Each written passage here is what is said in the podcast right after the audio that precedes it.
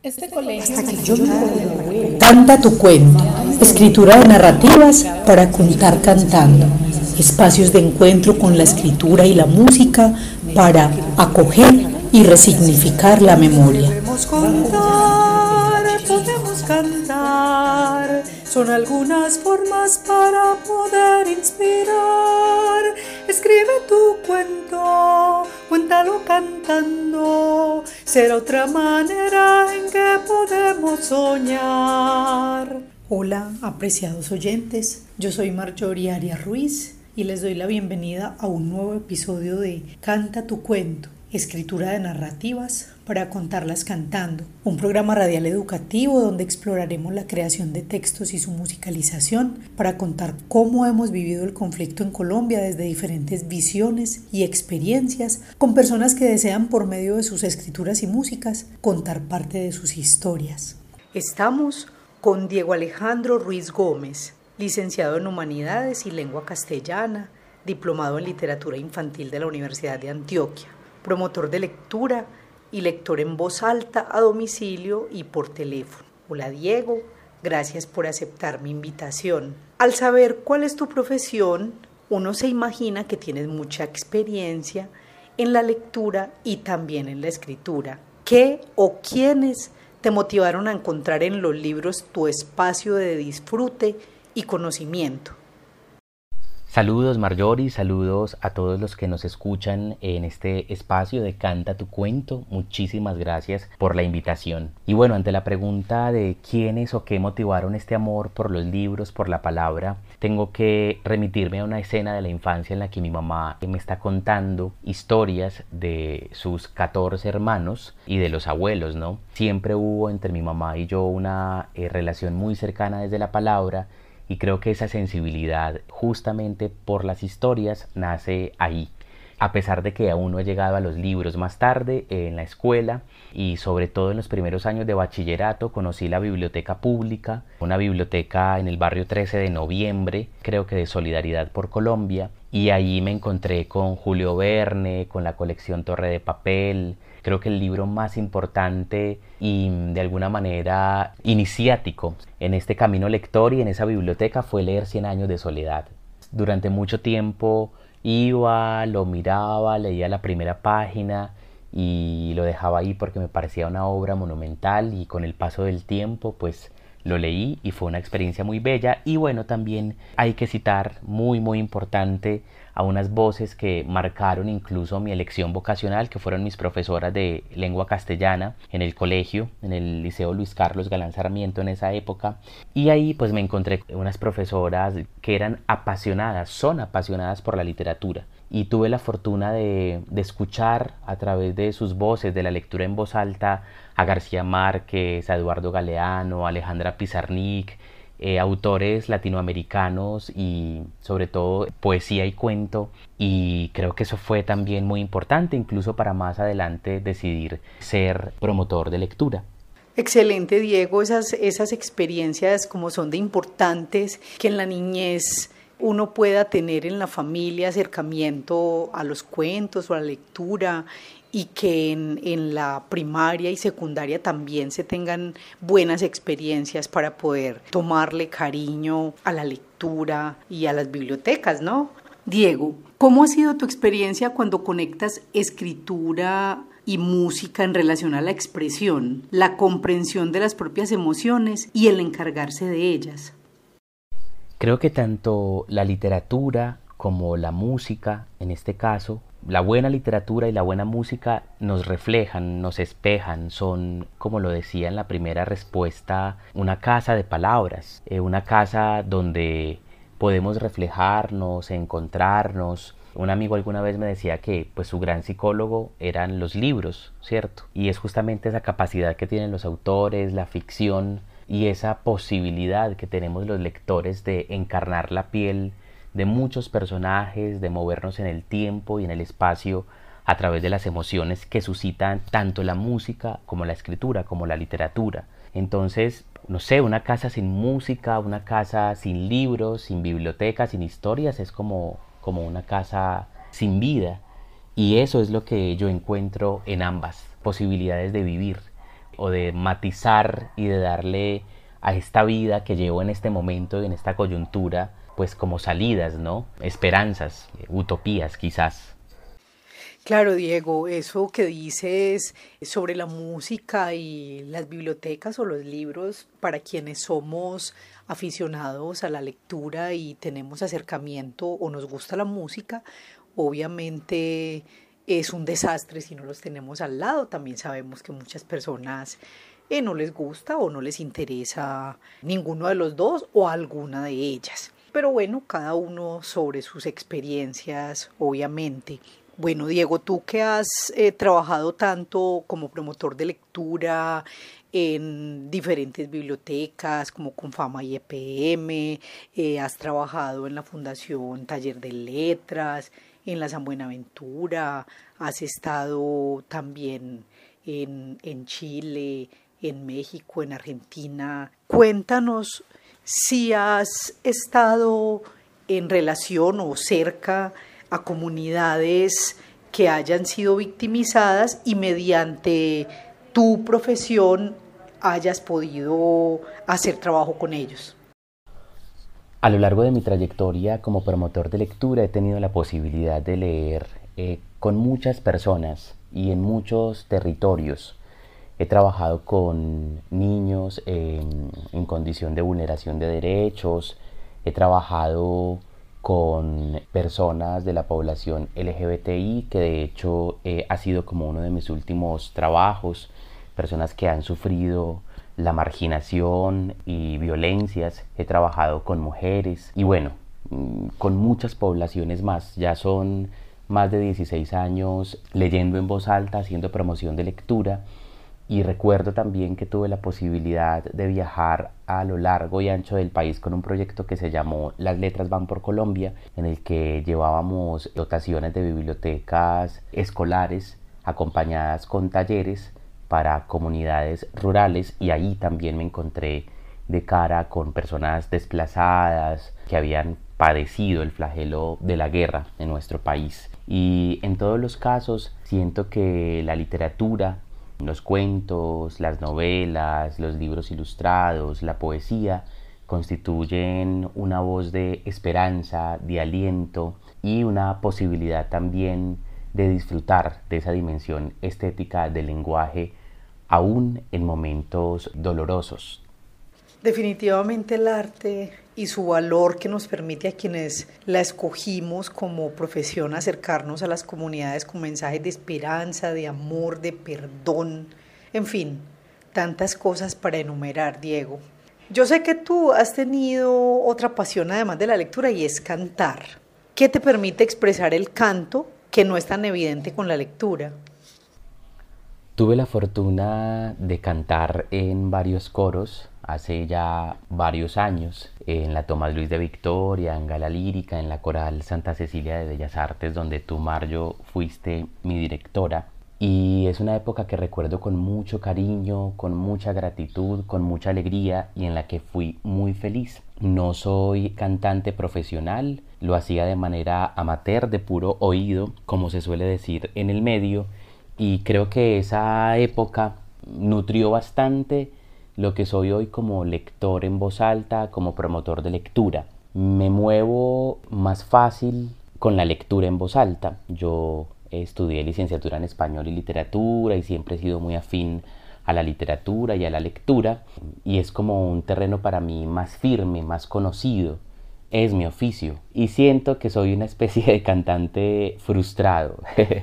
Me hubiera encantado estudiar música, aprender como más, más técnica, pero con lo que hice de manera amateur, aficionada en los coros y en la época en que canté, creo que me aportó muchísimo desde la parte técnica y expresiva de la voz. Entonces, por eso pues me siento muchísimo más cómodo leyendo que cantando. Pero cuando trabajo con niños, me gusta mucho cantar y me gusta mucho cantar en la cotidianidad, ¿cierto? En la casa o con los amigos, en fin. Eh, la voz es un instrumento increíble que permite tocar el corazón de muchas personas, ya sea desde la lectura o desde el canto.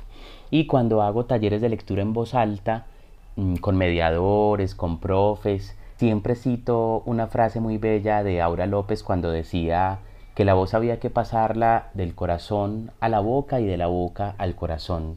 Si no se mm, alimenta de emociones, no va a pasar absolutamente nada, tanto para quien lee como para quien canta. Qué bonita esa manera de hablar de la música, Diego, sobre todo esto de que con la música se tocan corazones. Sí, eso es muy, muy cierto. Diego, uno se imaginaría que una persona que estudió literatura escribe mucho.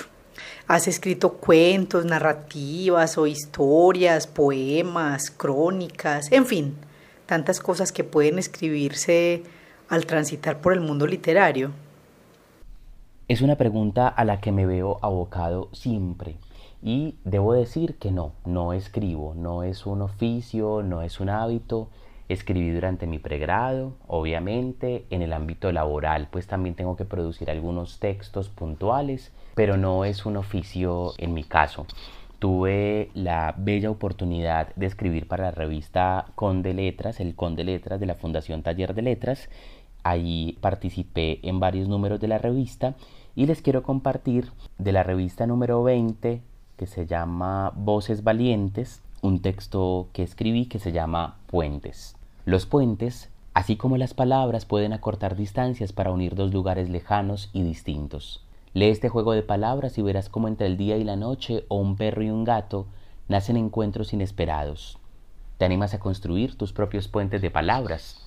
Entre el cielo y la tierra, un atardecer naranja se posa en tu oreja. Entre el norte y el sur, viajamos en tu bicicleta de color azul. Entre el ayer y el mañana, hoy pliego un barquito que se zambulle en tu mirada. Entre tu sombra y mi luz, un pajarito canta una inquietud. Entre el blanco y el negro, una sonrisa arcoíris pasa fugaz como velero. Entre tu gato y mi perro, suena un concierto de ladridos y ronroneos. Entre lo dulce y lo amargo, encontramos juntos un buen presagio. Entre tu barrio y el mío, viaja una carta secreta y adentro mi corazón de niño, que cuenta, que dice, que calla, que canta, que abriga, que sueña, que acerca y abraza. Qué tan hermoso eso, Diego. Pues para no dedicarte a escribir, te cuento que muy, muy hermoso. Bueno, y aquí entre palabra y palabra, entre las palabras que vuelan y llegan a nuestros oídos, aquí con la melodiosa voz de Diego, continuamos con una palabra de Carlos Varela. Una palabra no dice nada y al mismo tiempo lo esconde todo, igual que el viento que esconde el agua como las flores que esconden lodo. Una mirada no dice nada y al mismo tiempo lo dice todo, como la lluvia sobre tu cara o el viejo mapa de algún tesoro como la lluvia sobre tu cara o el viejo mapa de algún tesoro.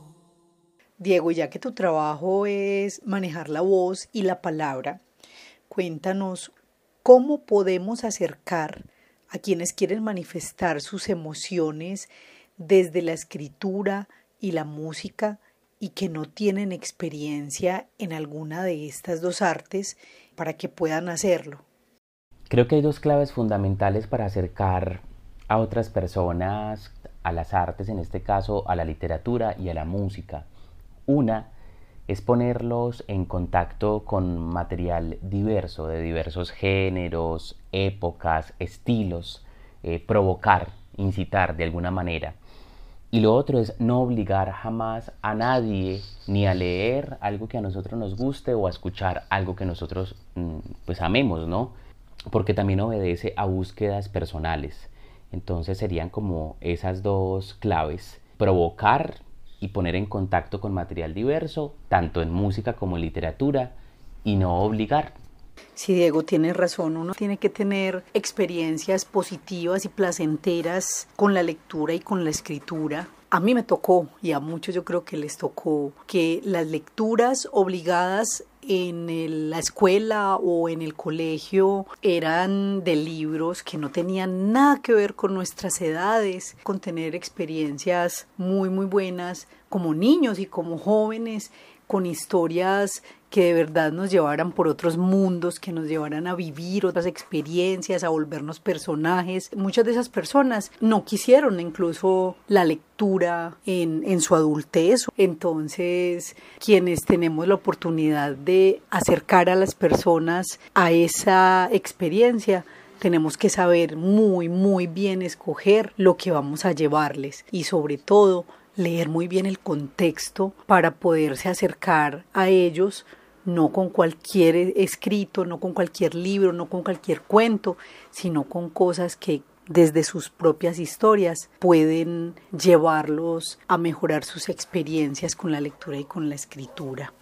Bueno, Diego, y llegó ese momento que normalmente esperamos en este programa y es cuando los invitados nos regalan su escritura y su canción. Te escuchamos. Bueno, y a continuación les voy a compartir no un cuento, sino un poema eh, que escribí, se llama Juvnagel y dice así. No hubo adiós ni principio, no hubo piel ni olor de la piel. El tiempo fue una pregunta constante que sigue gravitando desde tu ayer. La música de tu voz es apenas un recuerdo ronco, jadeante. Voy de silencio en silencio, hilvanando una historia Solo me queda este adagio que anida entre palabras y la escritura que intenta construir un puente hacia tu mirada tras el cristal. Tórnate en petirrojo y visita mi ventana. Tal vez ocurra el milagro de un abrazo sin prisa. Bueno, y llegó la hora de cantar mi cuento o cantar mi poema, y esto fue lo que salió. No hubo adiós ni principio, no hubo piel ni olor de la piel. El tiempo fue una pregunta constante que sigue gravitando desde tu ayer. La música de tu voz es apenas un recuerdo ronco, jadeante. Voy de silencio en silencio, hilvanando una historia. Solo me queda este adagio que anida entre palabras. Voy de silencio en silencio, hilvanando una historia. Solo me queda este adagio que anida entre palabras. Muy bien, Diego, muy bonito, me gustó mucho, me gustaron mucho los textos, me gustó mucho la música. Sonó a un texto eh, con dolor, el despedirse tal vez de un amor. Generalmente ese tipo de, de experiencias nos traen dolores, perdones, y si estamos en ese tipo de experiencias, qué mejor momento para escuchar la canción del perdón de César López. Esta es la canción que canto para sanar las heridas que la vida trae. Esta es la canción que canto para perdonar pedir perdón y perdonarme. Diego y yo me voy a aprovechar. No te puedo despedir de mi programa sin pedirte que nos regales de nuevo una lectura. ¿Cómo voy a despedir a una persona que hace lectura en voz alta sin que nos despidamos de esa manera? Entonces te invito, Diego, a que nos regales un cuento, otro poema, una pequeña narrativa, un microrelato, no sé, lo que, lo que te guste eh, para despedir a Canta tu cuento. Bueno, no les leeré un cuento como tal, sino que compartiré un poema llamado Balada de los Búhos Estáticos de León de Grave, que aparece en el libro Palabras Musicales de Confiar, con notas y selección de Elkin Obregón, que además de paso le rendimos un homenaje y lo hacemos in memoriam de este gran referente cultural que falleció hace pocos días. A mis hermanos los búhos, como una santa palabra, como un confuso diseño, esta balada macabra envío. 1. La luna estaba lela y los búhos decían la trova paralela. La luna estaba lela, lela, en el lelo jardín de la aquelarre. Y los búhos decían su trova y arre, arre, decían a su escoba las brujas de la aquelarre. En el jardín los árboles eran rectos, retóricos, las avenidas rectas, los estanques retóricos, retóricos, y en fila los búhos rectos, retóricos, retóricos. Y allí nada se veía irregular. Los bancales de forma regular, cuadrados, cuadrados. Las regulares platabandas, los árboles endomingados, geométricamente conos dados, todo perfecto, exacto, regular. Y eran las sombras semejantes y los perfumes semejantes y los aromas semejantes y en medio de todo los búhos decían idénticos dúos semejantes, los idénticos búhos. Oh jardín de mis sueños neuróticos, donde ensueñan sereros caóticos en soñares macabros exóticos y los búhos tejían la trova paralela, y la luna estaba lela, y en la avenida paralela las brujas del aquelarre torvas decían, arre, arre, escoba, escoba del aquelarre. 2. La luna estaba lela, y los búhos decían la trova paralela. El padre de los búhos era un búho sofista que interrogó a los otros al modo modernista. Los búhos contestaron, contestaron la lista y eran seis bellos búhos plantados en la rala copa de un chopo calvo, y el prior grita el ala, y al instante se inicia la trova paralela, trova unánime y sorda, extraña cantinela, que coloquian los búhos ordenados en fila. El búho más lejano su voz de flauta hila, el que le sigue canta como un piano de cola, un otro es la trompeta, y entre la bataola se acentúa el violín y todo el coro ulula la macabra canción que el conjunto regula. La luna sigue lela, lela y sigue la trova paralela. 3. Ya se ha ido la luna, ya los búhos cesaron la trova inoportuna, el jardín ha nacido con el alba radiosa, el estanque palpita, nada, nada reposa, los niños triscan, triscan por el jardín florido, y las aves ensayan su arrullo desde el nido. Los estáticos búhos huyeron de la extraña lumbre del sol que todo lo falsifica y daña. Los estáticos búhos huyeron, y en su hueco, oculto entre la rama del chopo calvo y seco, aguardan el exilio del sol que adula y finge, que ilusiona y que iriza, y aguardan que la esfinge la muda y desolada y la fría, la luna, se venga con la noche, se venga lela, lela, para decir de nuevo la trova paralela. Definitivamente no hay mejor manera de disfrutar de la lectura que con tu armoniosa voz, Diego. Nada más que decir. Muchas gracias, Mario querida, por esta invitación a Canta tu cuento. Ha sido muy bonito eh, rememorar en clave de literatura y de música pues estas historias y estas ideas que hoy compartí con todos ustedes. Muchísimas gracias por escuchar y bueno, anímense también a cantar y a contar su cuento eh, para que sigamos regodeándonos y acompañándonos al calor de las palabras y las canciones. Y ya creo que no hay nada más que decir después de esas bellas palabras.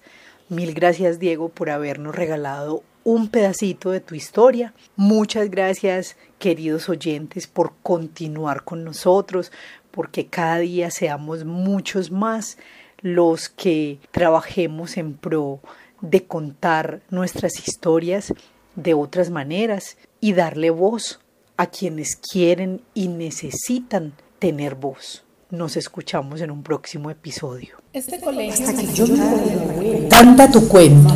Escritura de narrativas para contar cantando. Espacios de encuentro con la escritura y la música para acoger y resignificar la memoria. Podemos contar, podemos cantar. Son algunas formas para poder inspirar. Escribe tu cuento, cuéntalo cantando. Será otra manera en que podemos soñar.